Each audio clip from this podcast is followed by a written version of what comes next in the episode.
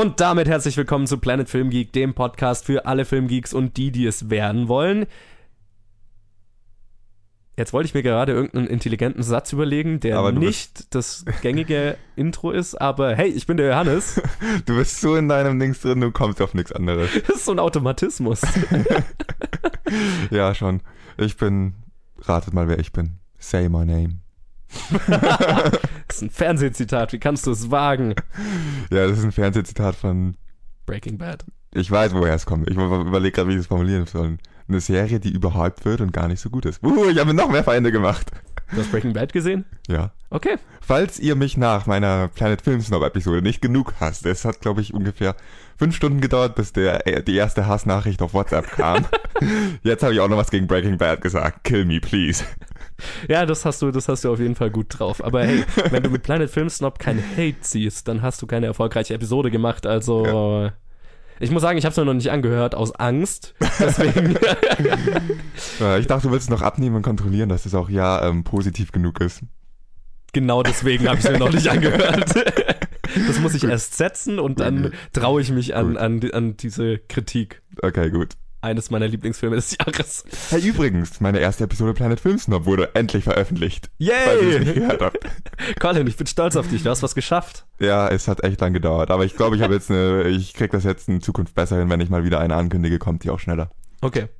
Das ist fantastisch. Ja, ähm, Colin, wie war deine Woche? Es war jetzt irgendwie quasi die erste richtige Woche 2017, ne? So seit letzt, also die erste richtige Filmwoche 2017. Ja, wie ging's mir? Es war wenig los. Wir hatten nur zwei Filme zu schauen. Es war irgendwie entspannt. Es war, naja, ich hatte genug anderes zu tun, deswegen war es jetzt echt nicht so entspannt. Okay.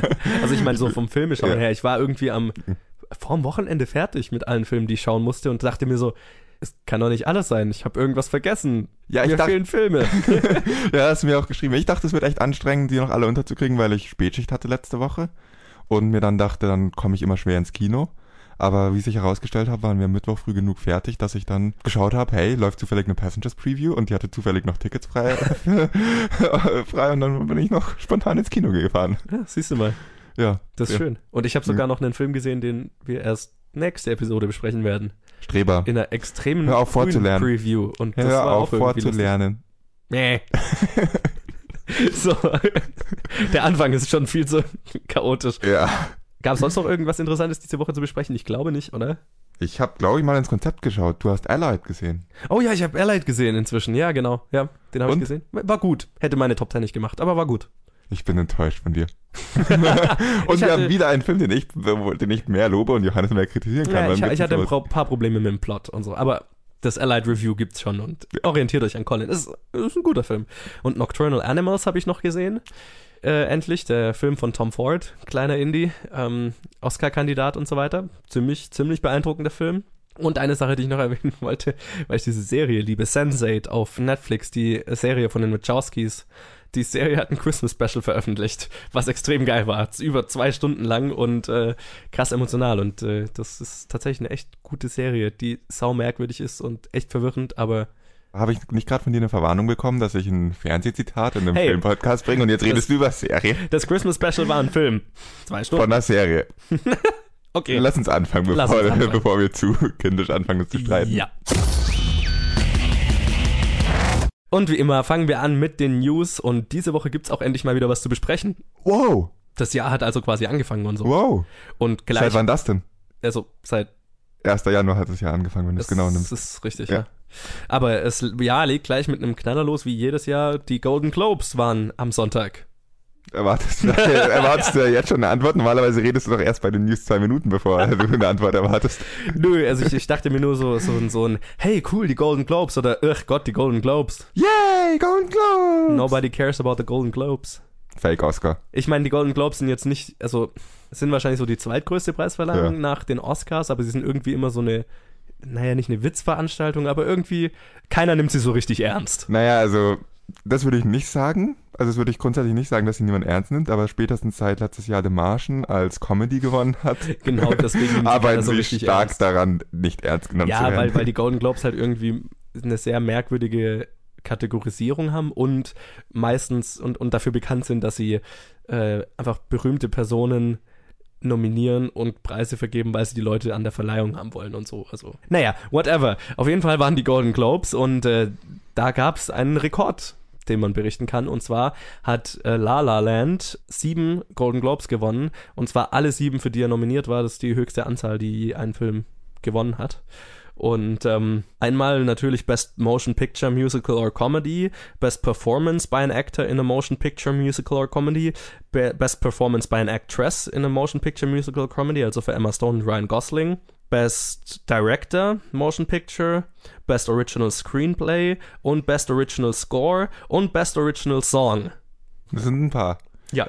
Interessant finde ich es, ähm, ich habe es jetzt irgendwie nicht angeschaut. Was wurde zuerst, was war die Reihenfolge, in der die Preise übergeben wurde? War Ryan Gosling zufällig der, der Erste? Ich habe keine Ahnung, ich habe die Verleihung nicht geschaut. Also. Weil der hat in seiner Rede noch erwähnt, dass er dieser, dass äh, sein Oscar den halt auch Emma Stone und Damien Chazelle zu verdanken hat und hat darüber geredet, wie er den Oscar dreiteilen würde, aber dann streiten sich alle den nur. Golden Globe? Ah, ja, wie er den Golden Globe äh, dreiteilen wird, aber dann streiten sie sich alle, wer den oberen Teil kriegt und wer den unteren Teil kriegt und deswegen wird er das lassen. Aber die haben ja alle was gewonnen. Ich Ja. meine, Damien Chazelle sogar mehrfach. Da ist quasi keiner leer ausgegangen. Schlecht. Ah, talentierte Leute. Lustigerweise ist das auch genau der Film, den ich am Sonntag in der Preview gesehen habe. Gerade rechtzeitig zu den Golden Globes. Und äh, wir werden ihn erst nächste Woche besprechen. Ich werde überhaupt nichts dazu sagen. Ach, ein bisschen was kannst du nachher schon sagen bei der Preview. Ja, ein bisschen was Ja. sage ich in der Preview. Jetzt sage ich mal noch nichts. Ja, vielleicht noch ein paar, also das, noch so ein paar andere Infos zu den, Go- zu, zu den Gewinnern der Golden Globes. Best Motion Picture Drama hat Moonlight gewonnen. Film, der hier noch nicht raus ist, aber auf den ich auf jeden Fall sehr gespannt bin. Best Performance by an Actress in a Motion Picture Drama hat Isabelle Hubert für Elle gewonnen. Und Manchester by the Sea hat ein bisschen was gewonnen, nämlich äh, Best Performance by an Actor in Motion Picture Drama für Casey Affleck. Best Motion Picture Animated ging an Zootopia.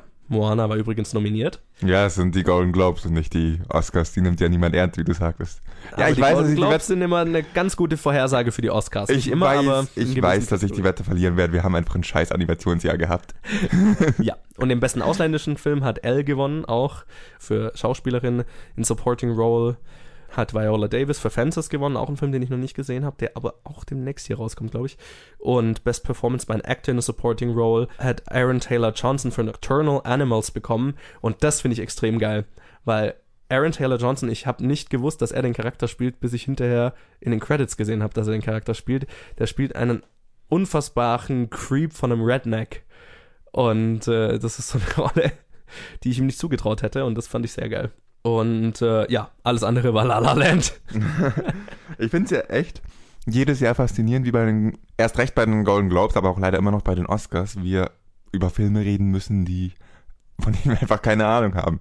Schafft man es dann nicht, die rechtzeitig auch hier in Deutschland rauszubringen, Leute. Ja, das ist tatsächlich echt ein bisschen schade. Ich, also ich bin ganz positiv überrascht, dass wir wirklich die meisten Oscar-relevanten Filme tatsächlich vor den Oscars noch zu sehen bekommen. Ja, aber es gibt immer den einen oder anderen, der dann erst Ende März rauskommt. Ja, genau.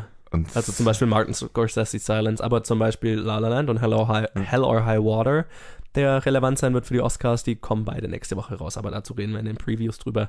Ja, also das wäre auch alles, was ich zu den Golden Globes generell sagen möchte. Ähm, die Golden Globes gelten immer so als ein bisschen als, naja, eine kleine Vorhersage für die Oscars. Ähm, ist nicht immer der Fall, aber kann man sich schon mal vorsichtig dran orientieren. Und wenn La La Land so viel, also La La Land ist, glaube ich, auch nachdem ich ihn gesehen habe, ein großer Kandidat für die Oscars. Mehr möchte ich gar nicht sagen. das ist jetzt nichts Neues nach den ganzen Festivals, wo er auch Nee. alles gewonnen hat. Ja. Also, ich denke, das geht auch so weiter. Aber er wird keine elf Oscar- Oscars gewinnen. Das wahrscheinlich nicht. So, und dann haben wir noch ein paar normale News diese Woche. Drei Stück. Und die erste ist auch gar nicht mal so uninteressant, nämlich soll Woody Nur weil Star Wars ist. Hey, ich muss doch unsere Star Wars-Quote Ja, ja, ja. hochhalten. Nachdem du jetzt einen Star Wars-Film so zerstört hast, angeblich, muss ich jetzt mal was vielleicht Positives sagen. Woody Harrelson soll als Han Solos Mentor gecastet werden im Han Solo Star Wars Spin-off. Woody Harrelson scheint es mit den Mentorrollen zu haben. Zuletzt war er Katniss Everdeen's Mentor in den Hunger Games Filmen und nun berichtet Variety, dass Harrelson als Han Solos Mentor für den Han Solo Spin-off-Film in Gesprächen ist. Harrison würde dem Cast um Alden Ehrenreich, Donald Glover und Emilia Clarke beitreten.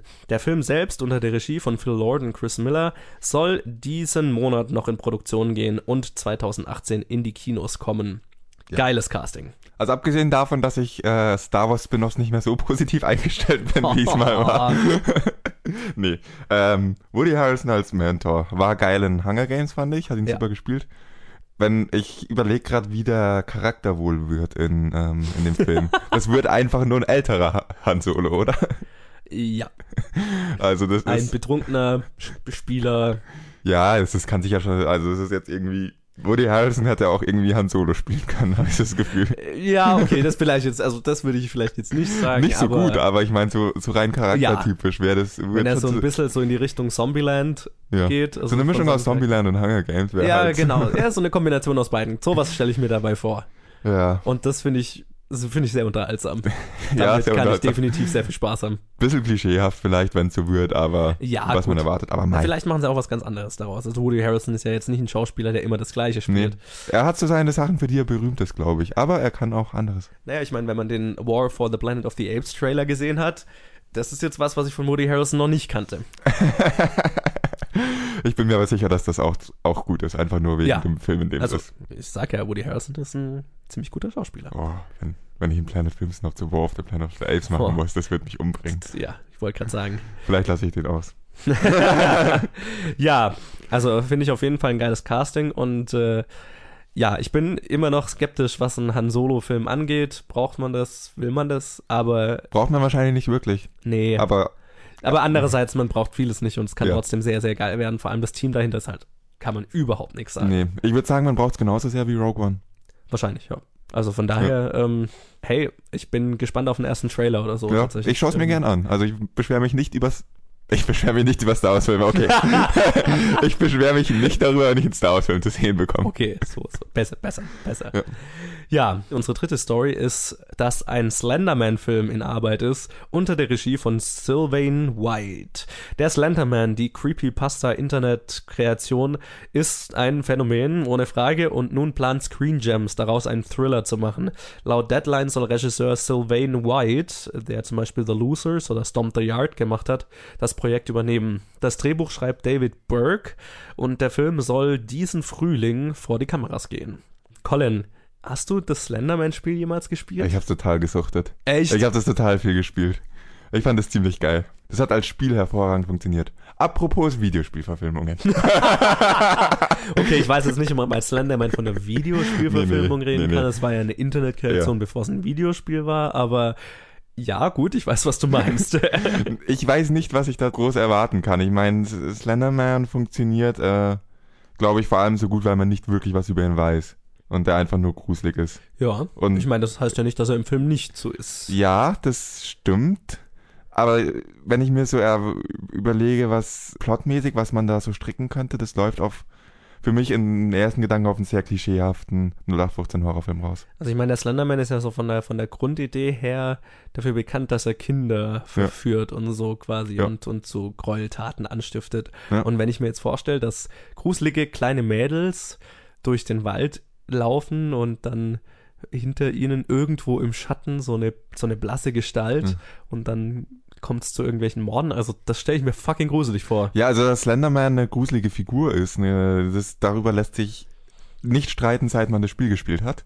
Aber dass ich übrigens nie, nie durchgekriegt habe. Ich bin immer bei diesen, bei der, nach der sechsten Seite äh, hat er mich immer gekriegt. Ich muss gestehen, als großer Horrorfan, ich habe Slenderman nie gespielt. Ach, spiel's ruhig mal, das ist eigentlich ein ganz witziges Spiel. Ja, Also es ist, es ist halt irgendwann wiederholt sich's, aber es ist erstmal ganz du musst ja witzig. nur irgendwie diese Seiten suchen, oder? Ja. Ist das das alles? Ja, du bist halt in einem Areal drin und ähm, es sind Seiten verteilt Mhm. und äh, Slenderman ist auch in diesem Areal. Hm. Und du darfst ihn halt nicht zu lange, äh, nicht zu lange anschauen und du darfst Ja. ihn umso kürzer anschauen, je näher er ist. Ja. Also wenn er in Entfernung ist, kannst du ihn sehen und dann kannst du noch wegschauen und in eine andere Richtung laufen. ja. Aber er verfolgt dich umso intensiver, je mehr Seiten du hast. Und wenn du acht Seiten hast, hast du es äh, geschafft. Aber Okay. das Spiel ist gruselig wegen dem Sounddesign. Also Okay. das ist wirklich ein.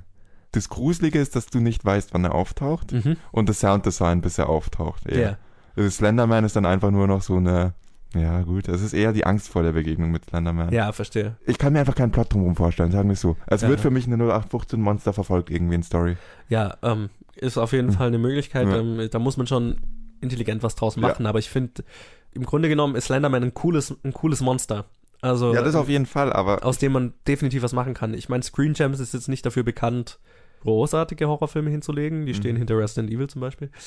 Unter anderem. Aber die Figur an sich hat so viel Potenzial, dass ich erstmal gespannt bin. ich gebe dir für einen Film gar nicht so viel Potenzial. Ich finde, die funktioniert als Internetphänomen und als gruselige Figur gut, aber in einem Film, ein Film kann sie zu we- wenig ausfüllen, um da, um dabei nicht ihr Mysterium und ihre da, daher kommende gruselige Art zu verlieren. Ja, also ich meine, es gibt definitiv skeptisch. ja Monster, die entsprechend eingesetzt wurden. Das, also wenn, wenn, wenn du Sinister zum Beispiel mal anschaust oder so, da ist ein Monster drin, das ähnlich sparsam eingesetzt wird und dadurch extrem gut funktioniert. Also es gibt auf jeden Fall Möglichkeiten, wie man es machen kann. Ja, ich bin trotzdem sehr gesund skeptisch. Ja, das kann ich voll verstehen. Und, aber ich hoffe, also ich hoffe trotzdem auf was Gutes, weil Slenderman mag ich irgendwie. Ja. Der ist ein süßer Kerl. Okay, nehmt euch ein Zimmer. Ja, und, und, äh, nein, danke. und unsere vierte News Story ist jetzt nicht unbedingt was direkt aus dem Filmbereich, aber es betrifft den Filmbereich und zwar stark. Äh, Apple will einen Theater Mode einführen, um die Handynutzung in Kinos zu vereinfachen. Laut einem Gerücht von Apple-Insider Sonny Dixon will das Unternehmen mit einem kommenden Software-Update den sogenannten Theater Mode für Mobilgeräte einführen, der die Verwendung des Handys im Kino erleichtern soll. Für viele Kinogänger ist die Verwendung des Handys im Kino ein großer Störfaktor, wenn Leute, na, wenn irgendwo ein Bildschirm aufleuchtet oder so oder ein Handy vibriert oder so. Das nervt. Das Ganze wurde noch nicht von Apple bestätigt selbst, äh, doch das Unternehmen soll das Patent für eine entsprechende Technologie schon seit 2012 haben. Ähm, jetzt muss ich sagen, ähm, ich finde es wahnsinnig nervig, wenn Leute im Kino ihr Handy benutzen. Bin aber Gott froh, dass ich na, relativ wenig damit zu tun habe, sage ich mal. Also Ja, es gibt wenig Leute, die das machen. Und zumindest in Ja. die Kinos, in die ich gehe. Also im, im Cinema passiert es relativ wenig. Wenn ich Hm. mal im Matheser bin oder so, da kommt es schon häufiger vor, dass einfach mal neben mir jemand anfängt, eine SMS zu schreiben oder so ein Scheiß. ein Film dauert zwei fucking Stunden. Lasst eure scheiß Handys weg. Ihr, Ja, Was soll der Scheiß? genau meine Meinung. Und deswegen bin ich relativ skeptisch, was das Ich- Ganze angeht. Ich bin ehrlich gesagt angepisst. Ja. Wa warum? Nur um anderen Leuten das Kinderleben zu, äh, ja, egal. Warum ich angepisst bin, ist logisch. Ich habe aber gerade ist mir eine positive Seite daran eingefallen. Eine Geschäftsidee. Ich mache ein Kino auf, das Handys einsammelt von den Leuten, bevor sie ins Kino gehen. ich habe Gefühl, das so Gefühl wird. es wäre eine sehr schlechte Geschäftsidee. naja, also wenn das wirklich so überhand nimmt, dass dann da jeder sein Handy verwendet im Naja, dann schon, ja. dann Oder würde dann halt dann, dass kinointerne Regeln eingeführt werden, die Ja. eigentlich, die auch durchgeführt, ja, durchgesetzt du werden. musst ja die. Handys nicht einsammeln, du kannst ja auch Ja. einfach irgendwie wirklich jemanden im Raum stehen haben, der dann äh, die Display, Wohndisplay ausleuchtet, aufleuchtet, wird rauszieht. Boah, da- das wäre ein spaßiger Job. Ja, Du hättest endlich die Macht, die, die Leute. Boah, das wäre geil. ich weiß, wen ich als ähm, den praktisch äh, Kinosaalsteher einstellen würde. ja, Mich. genau. ja, es wäre, glaube ich, lustig. Ja. Ähm, teuer für das Kino, deswegen wird es, glaube ich, nicht gemacht. Mhm. Ja, also ich, ich kann nicht verstehen, warum Leute im Kino ihr Handy benutzen müssen. Es sind zwei Stunden, wenn man so abhängig ist. Dann sollte davon- man nicht ins Kino gehen. Genau, wenn man so abhängig davon von seinem Handy ist, ohne dass man es zwei Stunden mal nicht ausmachen kann, dann sollte man wirklich nicht ins Kino gehen, sondern zu Hause Filme anschauen. Weil man ruiniert halt das gesamte Filmerlebnis für einen Haufen Leute um einen rum. Das, Ja. also ich finde, es ist so eine egoistische Sache, das zu machen.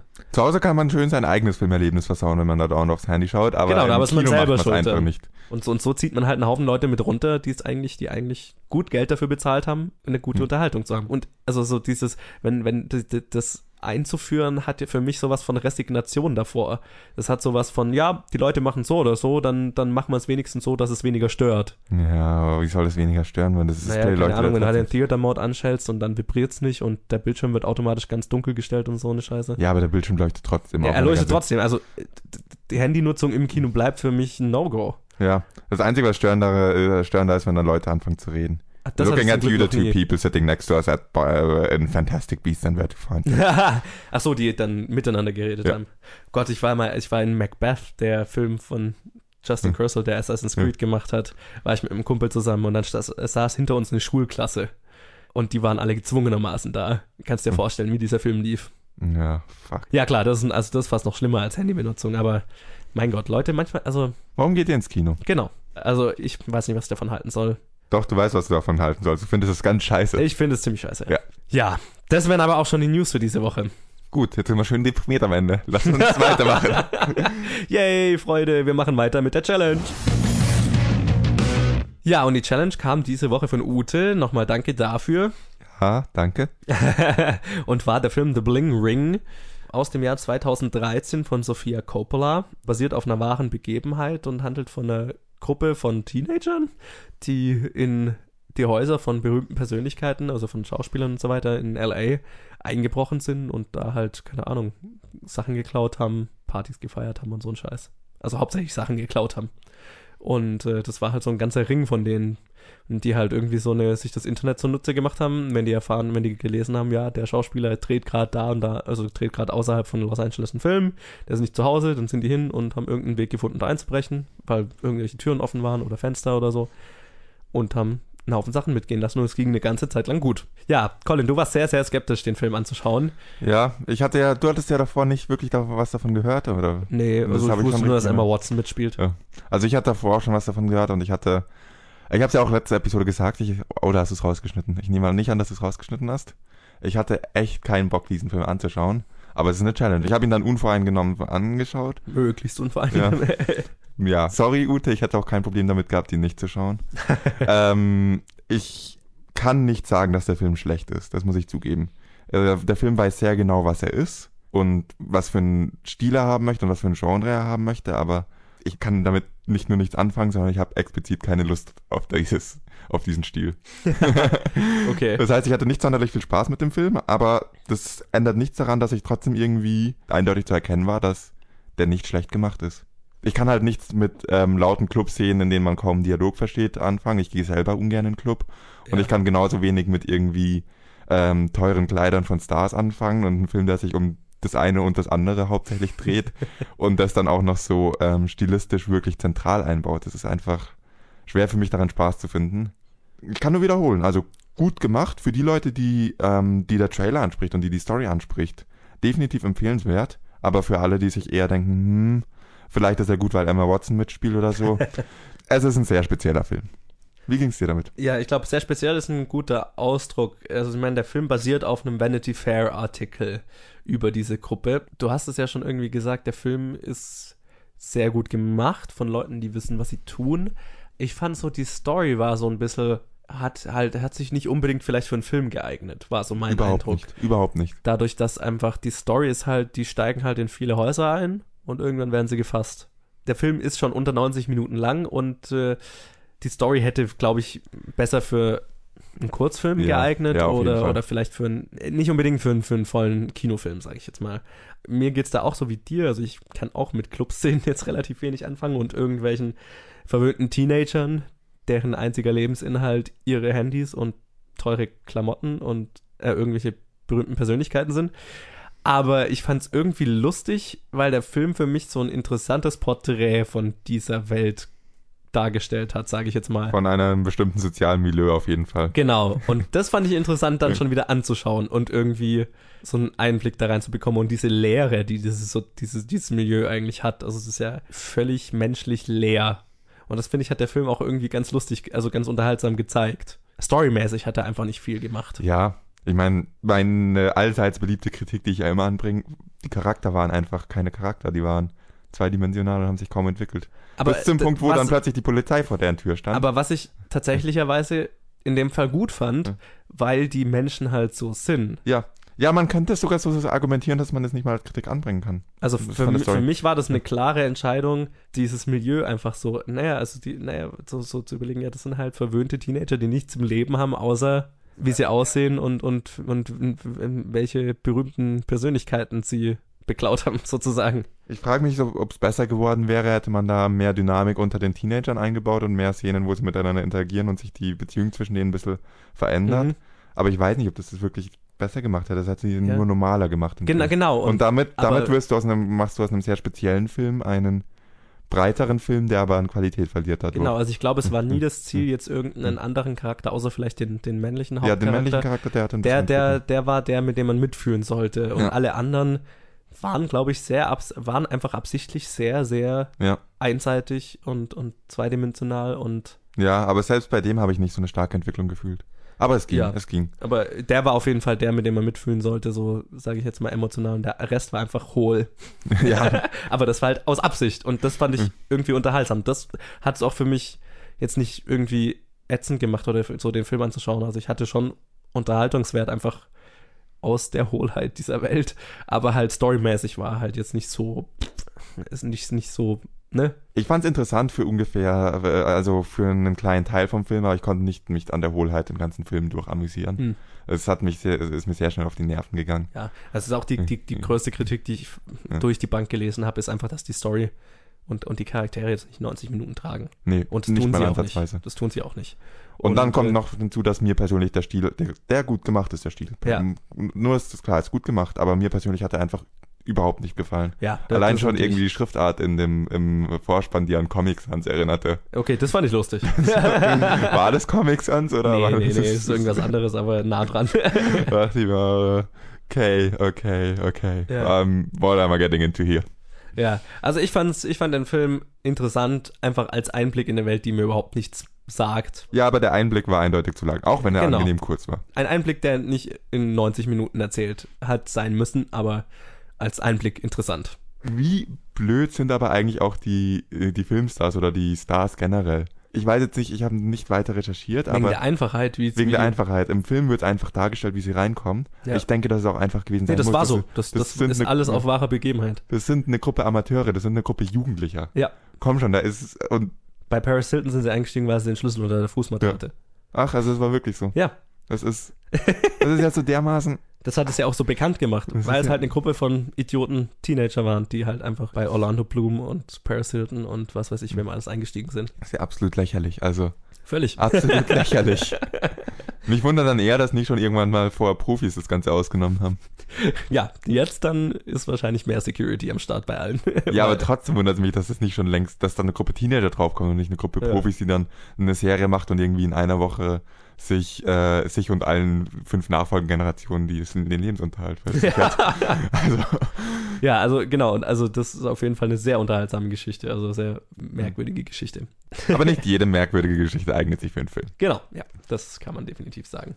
Das Review war kurz, wie der Film auch. ja, kurz und knapp. Ja. Emma Watson war sehr, sehr gut, muss ich noch sagen, weil sie eben so eine völlig hohle Teenagerin gespielt hat. Ich fand, sie wurde am Ende interessant als Charakter, ja. nachdem die Polizei da war. ja, und wo sie dann Ja. so einen, so einen, Hm. na, so einen Hauch von Fame hatte Hm. plötzlich Ja. und das völlig mitgespielt hat und völlig ausgekostet hat, Ja, sozusagen. das war echt, das Ja. war, das, das war schön. Das war Und das meine ich auch mit dem Porträt dieses Milieus, weil so plötzlich diese, jeder Hauch von Fame wird, ist, ist alles wert sozusagen. Und das fand ich, fand ich ein interessantes Porträt, sage ich mal. Und das fand ich von ihr auch sehr gut gespielt. Ja. Ja, aber ich würde mal sagen, wir schauen, was wir nächste Woche anschauen. Also ich habe gerade gehört, dass ich den Film, den wir als nächstes anschauen, schon gesehen habe. Ich hätte ja auch einfach mich vorher informieren können, aber Also so Wie Konzept Podcast- lesen und so ist. wie, ey, im Konzept steht der Name nicht, aber ich hätte mich vorher informieren können und wie dieser Podcast so ist, bin, bin ich das aber nicht. Wir schauen nächste Woche Black Hat an.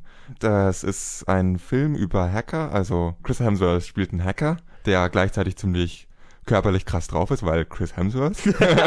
Ja, schon klar. Und ähm, der Plot ist so ein, ein bisschen, Chris Hemsworth ist ein Hacker, der halt auch im Gefängnis sitzt.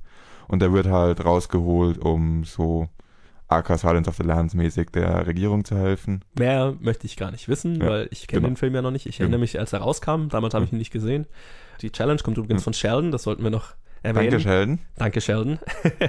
Danke, Sheldon. Und ähm, ja, ich hatte den Film noch nicht gesehen und äh, also Michael Mann ist ja ein großartiger Regisseur, also Heat und so weiter sollte man als Filmfan immer, also auf jeden Fall gesehen haben. Und deswegen bin ich mal gespannt. Ich, möchte werd- noch eine Sache sagen, weil das gerade noch wichtig war dazu zu sagen. Ich habe einen Silence of the Lamb Vergleich gezogen. Er ist kein solcher Psycho. Ich meinte damit lediglich der Fakt, dass er zur, zur als Hilfe Verbrecher, gezogen, als Verbrecher in den helfen Dienst soll. geholt wird, Genau. quasi. Ja, Genau. verstehe. Wir werden mehr darüber nächste Woche erzählen. Gut, dann kommen wir zum Kino der Woche und reden über den einen großen Film, der letzte Woche Donnerstag rausgekommen ist und das ist Passengers.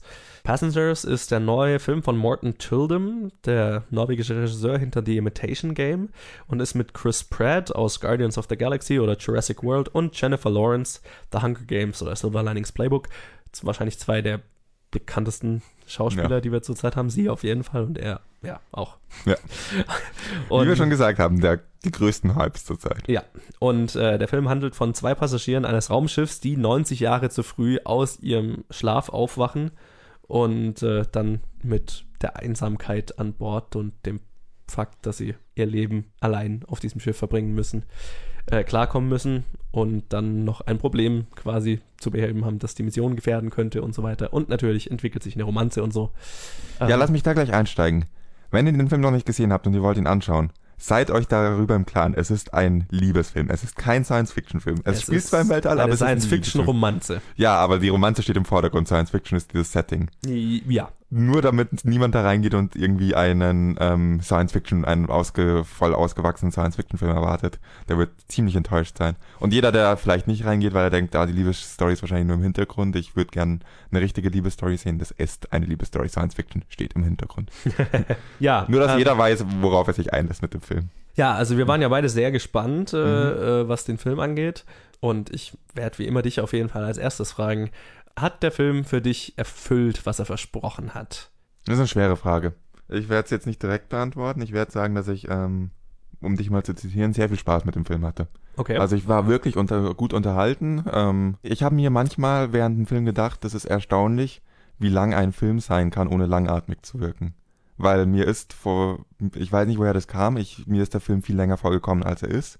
Aber nicht auf so eine Art, wo du dich langweilst und denkst, wann ist der Film endlich vorbei, sondern einfach nur, wahrscheinlich weil man so intensiv nur diese zwei Charaktere hat und nur mit denen wirklich Zeit verbringt, wirkt der Film länger. Und die Charaktere spielen es, die Schauspieler sind aber so gut, dass es nicht wirklich langweilig wird dabei. Mhm. Also irgendwie ist mir der Film unglaublich lang vorgekommen, aber nicht auf eine negative Art und Weise. Okay. Also ich meine, er ist Ja. zwei Stunden lang, Ja. das ist er schon, aber Genau. ich weiß, was du meinst. Also ich war durch, durch die ganzen zwei Stunden war ich gut unterhalten. Wenn ich mich im Nachhinein frage und anfange über den Film nachzudenken, wird schwer zu argumentieren, warum dieser Film wirklich ein richtig, warum dieser Film, warum ich so unterhalten war von dem Film. Ich schieb die Haupt, oder ich, ja, ich schieb das Hauptlob, das ist eigentlich nicht schieben, sondern ich gebe das Hauptlob wirklich an Jen- Jennifer Lawrence und Chris Pratt, die als Schauspieler einfach super waren und sich eine sehr, eine sehr interessante Dynamik entwickelt haben und ich habe mich darauf gefreut, die beiden gemeinsam mal zu sehen. Und es hat gut funktioniert, das sollte man vielleicht öfters machen. Fand ich eine super Schauspieler-Kombo. Und ich glaube, das hat den Film getragen. Sonst ist es, muss man sich eingestehen, eine generische Liebesstory in einen Science-Fiction-Film reingesetzt und am Ende kommt dann kurz nochmal, sehr kurz, also an alle ähm, harten Männer, die sich einen ausge die sich einen Science-Fiction-Disaster-Film erwarten, wie der Trailer es vielleicht ein bisschen andeutet, dass es werden könnte. Wird's nicht, das dauert zehn Minuten. Es, es, es dauert zehn Minuten, dann ist äh, der, der Teil auch wieder vorbei. Hat für mich nicht so richtig in den Film gepasst, vor allem. Daran habe ich mich gestört, dass der Film dann nicht den Mut hatte, komplett nur eine Liebesstory im, auf dem Raumschiff abzuziehen, die ja schon eine interessante Prämisse hat, diese Liebesstory, sondern me- meinte noch irgendwie, wir sind im Raumschiff, irgendwas muss im Weltall noch passieren. Und das hat, das war irgendwie ein bisschen nervig. Aber gut, ja, was hast du davon gehalten? Mir ging es also ich glaube, ich hatte ein größeres Problem damit sogar, als du jetzt gerade Okay. gesagt hast. Ähm, aber zuerst, ähm, ich stimme dir zu, der Film ist unterhaltsam, auf jeden Fall. Ähm, und das liegt größtenteils an den zwei Performances von Chris Pratt und Jennifer Lawrence, die eine sehr coole Dynamik zusammen haben. Also einfach zwei großartige Schauspieler sind und äh, interessant anzuschauen und vor allem auch zusammen. Ja, ich habe letzte Woche, als wir die Preview für den Film hatten, habe ich was gespoilert, was äh, Chris Pratts Charakter angeht und die Umstände, in denen die beiden aufwachen. Damals wusste ich es noch nicht. Diese Woche werde ich es nicht nochmal spoilern. Wer es hören will, kann die letzte Episode nochmal anhören. Ich fand das ist auch nicht so einen krassen Spoiler, weil es wird relativ schnell Das klar. wird und relativ schnell klar, aber der Trailer verrät es einem nicht, Ja. deswegen ist es quasi schon ein Spoiler. Aber ähm, das fand ich einen der interessantesten Teile des Films. Ja. Der Film macht ein sehr, sehr großes moralisches Dilemma auf und das Chris Pratts Charakter hat und auch Das war- Jennifer Lawrence Charakter hat und das eine sehr interessante Dynamik bildet.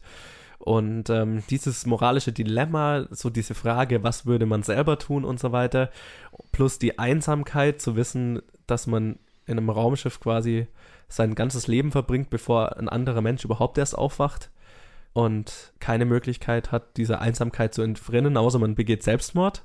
Das war für mich das Interessanteste an dem Film, zusammen mit der Romanze, die die beiden hatten, die auch gut war und interessant war, weil sie daraus aus diesem Problem entsteht. Muss ich dir zustimmen? Ich fand auch den Teil, also der Teil, ja, das moralische Dilemma mit Chris Pratts Charakter, war fast der stärkste Teil vom Film. War für mich absolut der stärkste ja. Teil vom Film. Deswegen der erste Akt plus der Großteil des zweiten Akts, das waren, wa- fand ich richtig gut. Ja. Richtig gut. Ich habe ein großes Problem mit dem dritten Akt, weil der Film nicht Ja. die Eier hat, dieses Prämisse, von der ich gerade geredet habe, durchzuziehen. Und dann am Ende sehr, sehr, sehr, sehr Hollywood wird. Ja. Dafür, dass er so eine interessante moralische Prämisse hat, sowas, so, so, sowas zutiefst Menschliches quasi, so eine menschliche Frage stellt und dann sich nicht traut, die den Film durchzuziehen. Ja, aber wie, wenn man sie nicht beantworten will, dann kann man auch einfach Science Fiction als Faktor reinwerfen und plötzlich irgendwie nur ein Abenteuer im Weltall und Science Fiction Stuff und das ist dann irgendwie, darüber wird halt dieses, der eigentliche Kernsatz des Films komplett vergessen. Genau. Und da, das, damit hatte ich ein großes Problem. Ja. Der Kernkonflikt vom Film wird Ja. dadurch aufgelöst, dass was anders kommt. Weil für mich hatte das so, also ich habe das Skript nicht gelesen, es war jahrelang auf der Blacklist, man hätte es mal lösen können. Ich weiß jetzt nicht, ob das von Grund auf so war, nach allem, was ich gehört habe, nicht. Und für mich klingt es halt so, als wäre dieser dritte Akt und äh, von, von einem Studioboss halt so, äh, so gesagt worden, ja, kein Mensch schaut sich so ein Drama mit nur zwei Darstellern an über zwei Stunden, da muss noch Action irgendwo rein.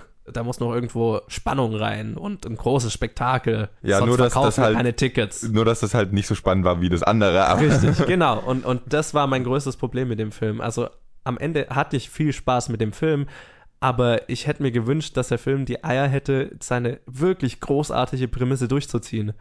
Und, und das fand ich extrem viel verschwendetes Potenzial.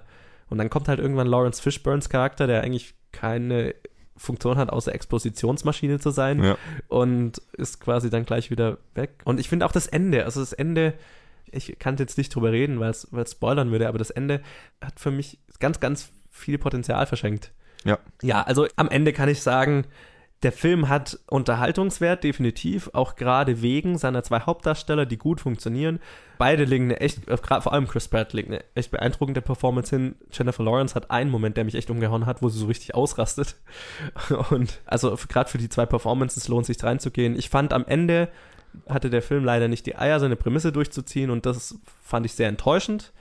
Aber ich würde ihn mir auch nochmal anschauen, irgendwann auf Blu-ray oder so oder auf Netflix, weil ich war nicht gelangweilt und vor allem die Bilder, das Design und so weiter sind sehr beeindruckend. Als ich bin großer Science-Fiction-Fan und allein dafür lohnt es sich für mich, den Film zu schauen. Sieht sehr schön aus, also es muss ich dir zustimmen. Es sah unglaublich schön aus, auch wenn das Raumschiff ähm, so absoluter Bullshit ist vom Design her und vollkommen unpraktisch, aber, Okay. ich war einfach nur beeindruckt. aber es sieht cool aus. Was ich geil fand, auch kein Spoiler, weil es im Trailer schon vorkommt, irgendwann ist ja die Gravitation auf dem Schiff weg Ja, und Jennifer Lawrence, ich habe ihren Namen schon wieder vergessen, ah, Aurora, Aurora, Aurora, genau, ja. die ist im Swimmingpool. Ja, Das fand ich eine interessante Sache. ja. Also wie dann das Wasser fällt und wie sie dann kämpfen muss, um an das Äußere dieser Wasserkugel zu kommen. Genau, ohne Gravitation so. Ja, Ja. das fand ich auch eine interessante Szene, ja. Ich, ich frage mich wirklich, ob das nicht unlogisch war, dass sie es sich so schwer getan hat, weil im Endeffekt ist ja nichts anderes, wie wenn du schwimmst. Andererseits. Es war auf jeden Fall eine interessante Szene. Also der Ja. Film hat coole und Ideen. Sie, und sie ja. sah echt cool aus, vor allem Ja. die Szene, die war Ja. wirklich cool. Beeindruckend auch von den Effekten her. Man hat keine Momente, wo man denkt, oh, das ist computergeneriert so. Ja. Also vi- visuell ist er richtig gut umgesetzt. Man kann sagen, die Schauspieler sind gut und sie sind in einer Umgebung, die gut aussieht. Pluspunkt, Minuspunkt, das Ende. Kann man gut zusammenfassen. Genau, ja. Der Film Also- ist einfach mittelmäßig. Wer, wer vom Trailer her angefixt ist, kann, glaube ich, definitiv Spaß mit dem Film haben. Kommt ganz drauf an, wenn man von dem Disaster-Part vom Trailer angefixt ist, dann Finger weg. Ja. Wenn du von der Romanze angefixt bist, 100% reingehen. Und von dem, von der Prämisse Einsamkeit Ja. und so weiter. Wenn man damit was anfangen kann, dann lohnt sich der erste Teil des Films definitiv. Mein persönlicher Vorschlag, geht ins Kino und verlasst es, sobald Lawrence Fishburne seinen ersten Satz sagt. es wäre einer der besten Schlusssätze eines Films, komm schon. da hast du recht. Das wäre ein echt cooler Satz. Sehr geiler Schlusssatz, ja. Also, so viel zu dem Film diese Woche. Ähm, Machen wir mit dem nächsten weiter. Moment, es gab nur einen Film diese Woche. Ja. ja, ich würde mal sagen, wir machen weiter mit dem Box Office. Und wir haben eine große Überraschung diese Woche, nämlich hat's Passengers geschafft, auf Platz 1 zu landen. Und ich habe noch überlegt, ob ich das vorhersage und habe es dann gelassen, weil das wieder so eine typische Colin-Vorhersage wird, die aus dem Bauch kommt und dann falsch ist. Fuck! Wir haben äh, dadurch exakt die gleichen zwei richtig, nämlich Moana und Assassin's Creed haben wir richtig vorher gesagt. Das heißt, wir haben beide zwei von fünf. Yay. Glückwunsch. hey, unentschieden. Yay. Yay. Ja, die Top 5 schaut wie, schaut wie folgt aus. Passengers ist auf Platz 1 gelandet mit 4,3 Millionen. Das ist ein sehr starker Start. Mhm. Ein richtig starker Ja. Start. Und ich frage mich, ob das allein Chris Pratt und Jennifer Lawrence sind. Ich denke, es ist ja zu einem. Ich glaube, es hat viel damit zu tun. auf jeden Fall viel damit zu tun. Ja. Und ich freue mich, dass Science Fiction generell gerade sehr erfolgreich ist, was das alles angeht. Also, Ja, wobei wir gerade gesagt haben, dass das gar nicht so ein Science-Fiction-Film ist. Klar, aber aber, aber, aber ich meine, jemand, der jetzt von Science Fiction total abgeturnt ist, würde jetzt nicht unbedingt reingehen, Ja, sag ich mal. Ja, ich bin überrascht tatsächlich von der Zahl. Ich habe äh, eine, eine Stunde vor der Preview noch, noch Tickets dafür bekommen und nicht schlechte Tickets, sondern gute Plätze. Ja. Und äh, es war ungefähr halb voll, das, also nicht, nicht mal halb voll das Kino in der Preview. Also bei mir war das Kino voll. Ja. Ähm, ich war am Freitag. Ja, ich ja, glaube. Freitag. Und das Lustige war auch noch, der Projektor ist irgendwie zweimal ausgefallen. Oh, Also der Film ist dreimal gestartet. Oh. Das war irgendwie lustig, weil der Film ging los und da hast du diese Anfangsmusik und plötzlich ist so ein Glitch drin und der hat so einen kurzen Hänger, dann geht's weiter und plötzlich stoppt der Film einfach ganz. oh, Dann wird alles dunkel, dann geht der Film nochmal los und das 3D ist falsch rum. Das heißt, die zwei Augen, die, die Augen sind vertauscht. Das heißt, es, du, ähm, die meisten Leute ist super übel geworden dabei. okay. Und ich habe dann einfach meine Brille falsch rum aufgesetzt, dann ging's. Aber sie haben dann den Film den deswegen trotzdem nochmal gestoppt, weil. Ja, das weil halt keiner auf die Idee kommt. Und wie, wie dann hat sich das ausgewirkt? War das dann mit dem 3D falsch rum? War es trotzdem, hat normal ausgesehen oder nee, was? weil das ist halt komisch, weil alles, was im Vordergrund, also, Also es war halt Das war so- umgekehrt. Also es hat richtig weh getan, das anzuschauen. Mhm. Ja, also das war echt lustig und dann ist der Betreiber vom Kino, musste sich vorne hinstellen dann, und musste dem vollen Kino mitteilen, dass sie den gesamten Projektorraum außen wieder anschalten müssen. Have you tried turning it off and on again? Und dass das Ganze zehn Minuten dauert. das fand ich sehr unterhaltsam. Yo. Ja, aber auf jeden Fall mein Kino war voll. Deswegen, Okay. Aber die Zahl wundert mich trotzdem. Du, ich bin aber echt sauer. Was? Ich wollte Passengers auf Platz 1 setzen und du hast, äh, du hast es mir ausgeredet. Ich habe mich Du hast- ausgeredet, ich habe nur gesagt, mhm, okay. Du hast, nee, du hast ein bisschen mehr gesagt, du hast- warst wirklich überrascht und du hast mich damit zur Vernunft gebracht. ich bin echt sauer. ja, ja, was lernen wir daraus? Man sollte mir nie vertrauen. Ja, aber normalerweise hast du immer recht ja, diese Woche. Ja. Ja, ja, genau. Rogue One ist auf Platz 2 mit 3,6 Millionen, nachdem es letzte Woche 5,3 hat, also auch ein normaler Abfall. Und dann haben wir richtig vorhergesagt, dass Assassin's Creed an äh, Moana vorbeifällt. Nämlich auf Platz 3 haben wir Moana, Vajana, wie auch immer, mit 2,1 Millionen.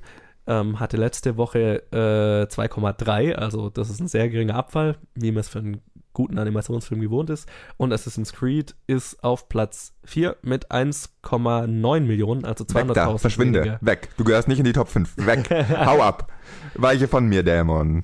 Ich sprühe gerade Weihwasser auf Johannes Tablet, wo die Top 5 draufstehen. Treib ihn aus, den Assassin's Creed Dämon. Ähm, Falls Ja. ihr es verpasst habt, hört doch mal in unseren Jahresrückblick rein, wie, wie toll ich Assassin's Creed fand. genau, wie toll wir beide Assassin's Creed fanden. Oder in die Episode, in der wir es reviewed haben. Also ja, unsere Meinung Hm. zu Assassin's Creed ist, glaube ich, gut bekannt.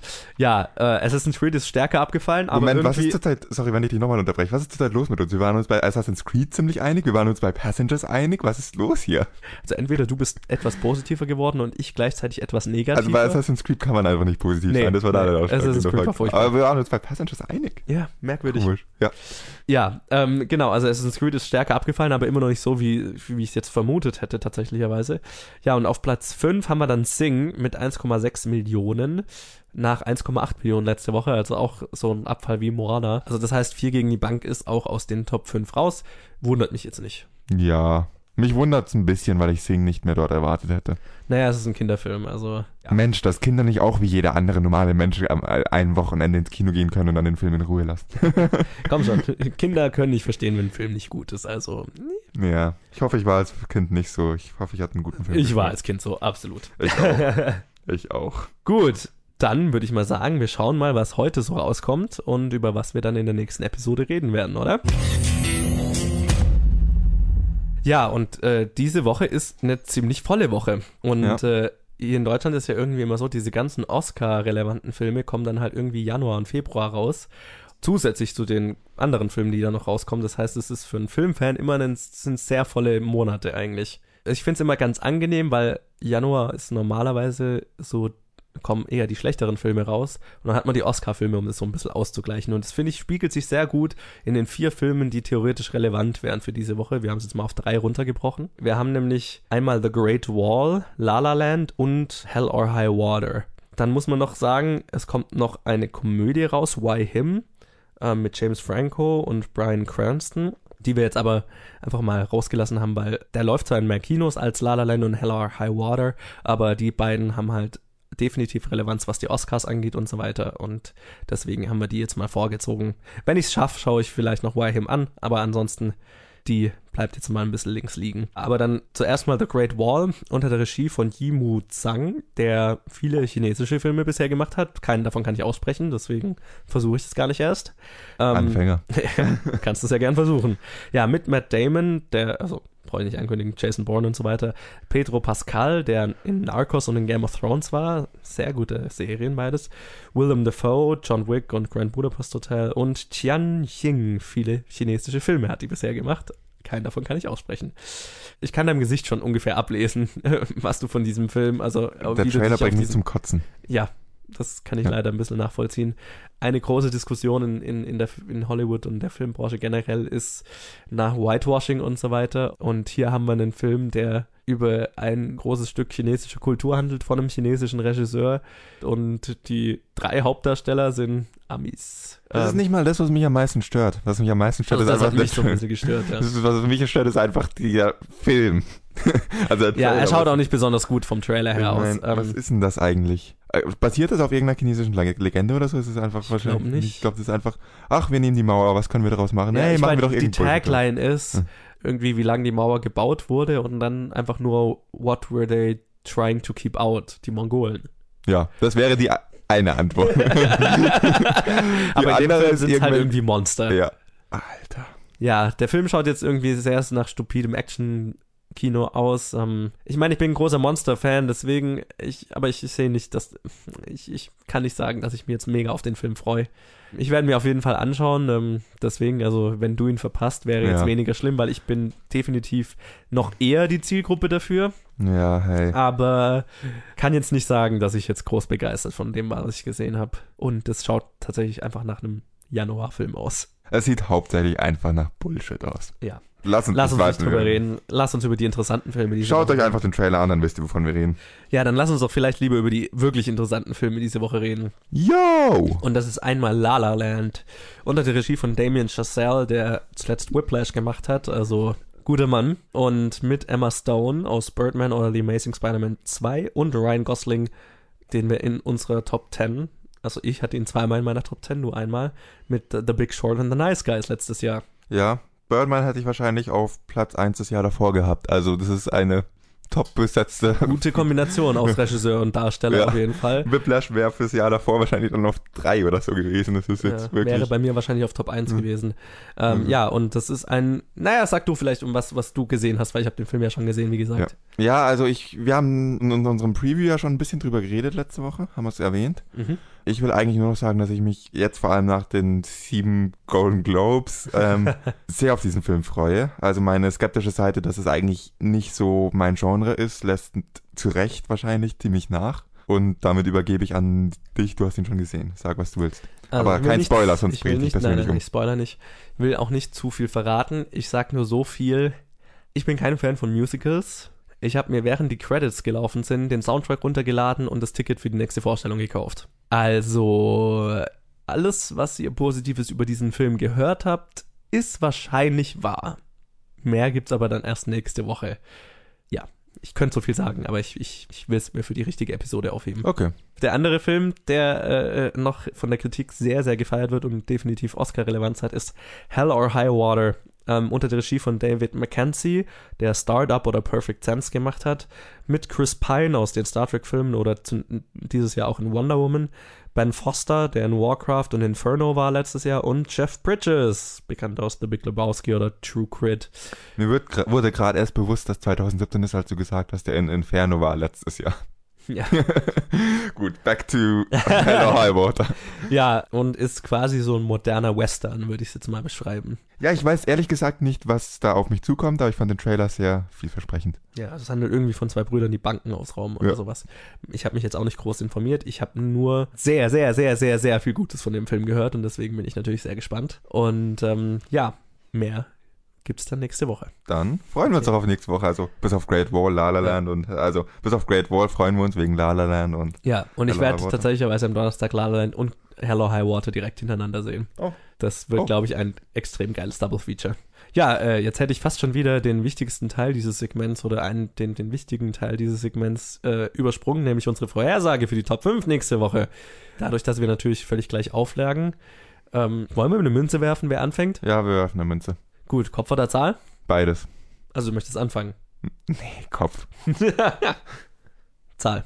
Okay, dann fangen wir an. Okay, also ich finde es tatsächlich eine sehr schwierige Woche, weil, hm, also wir haben gerade so ein bisschen recherchiert und Great Wall ist in allen westlichen Ländern, wo er bisher raus ist, nicht viel, aber da ist er ziemlich, hat er nicht so viel eingenommen, aber halt äh, auf dem asiatischen Markt ist er extrem gut. Er ist aber auch noch in keinem wirklich uns ähnlichen Land rausgekommen. Man kann Genau. sich immer ganz gut an Frankreich orientieren zum Beispiel. Da ist Frankreich oder. England zum Beispiel. ja, Beides genau. noch nicht rausgekommen. Ja. Ja, finde ich sehr schwer, aber ich sag trotzdem, dass Passengers auf Platz 1 bleibt und Rogue One auf Platz 2. Jetzt ist die Frage, La La Land ist natürlich durch die Golden Globes jetzt extrem gepusht. Das ist also ein super perfektes Release-Zeitfenster, das sie gewählt haben. Und Why Him läuft halt auch in vielen Kinos und ist eine Komödie. Ich sag jetzt mal Why Him auf Platz 3, Moana auf Platz 4 und La La Land auf Platz 5 und Great Wall schafft die Top 5 nicht und wird einer der größten Flops des Januars. Okay, dann das ist mal eine Aussage. Mhm. Aber es ist echt schwer. Passengers Platz 1, Wyham Platz 2, Star Wars Platz 3, Platz 4 ist ähm, Moana und Platz 5 ist äh, Great Wall. Ich habe kein Vertrauen in den Geschmack des durchschnittlichen Kinogängers. Ich habe mehr Hoffnung als du. Aber das ist ja irgendwie das durchgehende Thema dieses Podcasts.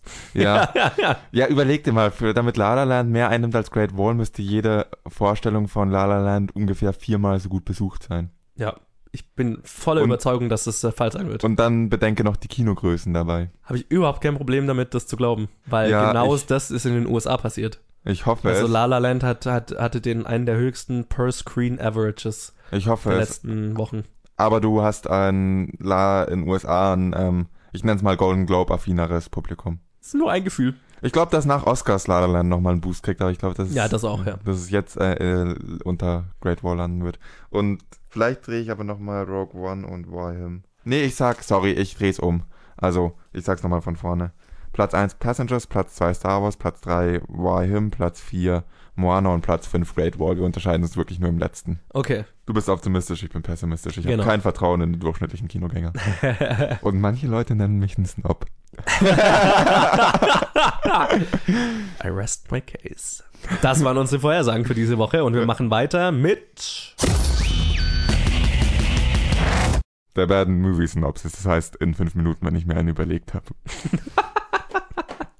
Äh, ja. Ähm, Ja, vielleicht erkläre ich, während Colin wie jede Woche, wenn er dran ist, also jede zweite Woche, sich die Bad Movie Synopsis live überlegt, erkläre ich einfach mal die Regeln. Äh, Bad Movie Synopsis ist das bekannte Spiel, in dem einer von uns dem anderen einen Film so schlecht wie möglich zusammenfasst und derjenige hat dann drei Minuten Zeit, diesen Film zu erraten und darf dabei Ja-Nein-Fragen stellen.